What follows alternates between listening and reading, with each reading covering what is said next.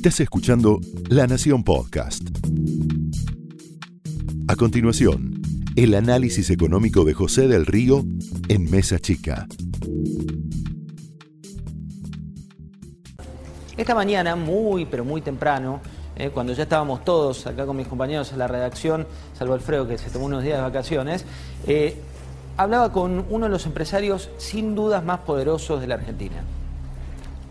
Este empresario tiene una óptica, pero que te sirve para entender lo que no vemos cuando hay medidas concretas como las que estamos hablando por estos días.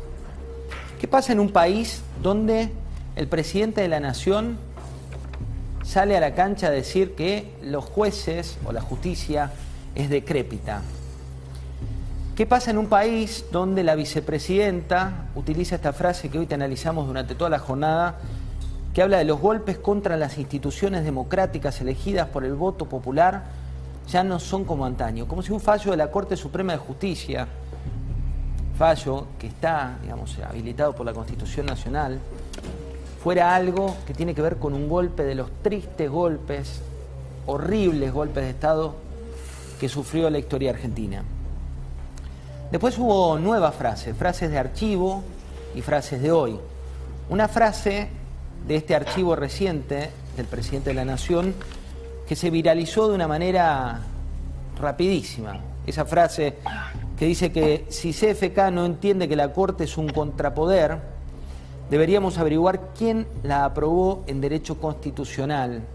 Basta de sofismas, decía Alberto Fernández cuando no era presidente allá por junio de 2013 el archivo reciente queda, te queda instalado y tiene que ver con este valor de la palabra que una y otra vez te contamos que hay que mantener.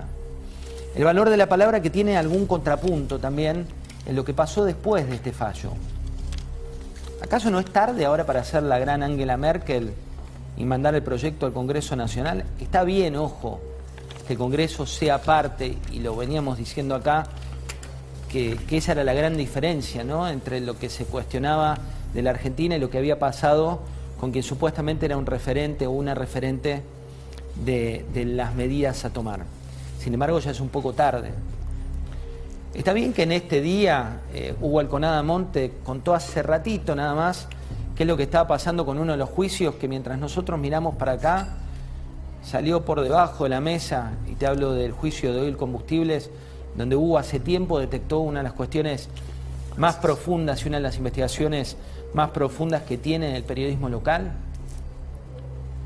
A veces uno siente que estamos un poco dormidos, ¿no? que las cosas pasan por debajo del radar y que quien paga la cuenta, que es de donde vengo, de esta charla con el empresario hoy temprano en la, mañana, que me decía, mira, yo cuando me levanto cada día le doy empleo a más de 3.000 personas. No me fui a la Argentina, no estoy en Uruguay, no me fui a vivir a Europa, no te manejo las vacunas desde el viejo continente, sino que estoy acá, eh, le pongo la cara todos los días y amanezco con una inflación del 4% en abril. Amanezco con eh, cada vez más disposiciones que me impiden seguir adelante. Pagué el impuesto a los bienes personales, el impuesto a la riqueza, el impuesto a los ricos, o como quieras llamarlo, y me dijeron que iba a ir para la pandemia y ya ayer, me decía él, empecé a revisar a dónde había ido la plata que se recaudaba del impuesto y no es a donde me habían dicho que iba a ir. Y en paralelo, algo que estaba en debate, al menos para una parte del gobierno nacional, quedó claro por la Corte Suprema de Justicia que no es un debate. No todo es grieta en la Argentina. Hay una constitución, hay un Estado de Derecho, hay una democracia, hay una ciudad autónoma de Buenos Aires que ratificó la Corte, y después le vamos a preguntar a Paz los detalles de los criterios, pero ¿qué le dijo la Corte Suprema, al menos en lo que escribe Carlos Rosenkratz? Lo que vos le dirías a un amigo, mira, si vos estás reclamando esto, busca datos, hablame de la incidencia de los contagios concretamente, hablame de la proximidad o no proximidad por vacantes en los colegios, hablame de cuánto incide el uso del transporte, para decir que hay que cerrar las escuelas, como vos supuestamente sostenés. Y hablame de la ciudad de Buenos Aires, no me hables de AMBA en este relato que no está en la Constitución y que es un área que creamos solamente para decir que todo es lo mismo. cuando vos ves las argumentaciones del gobierno nacional y del gobierno de la ciudad, independientemente de qué lado de la grieta te quieras ubicar, de un lado fueron con hechos y del otro con adjetivos. Esto fue el análisis económico de José del Río en Mesa Chica, un podcast exclusivo de La Nación.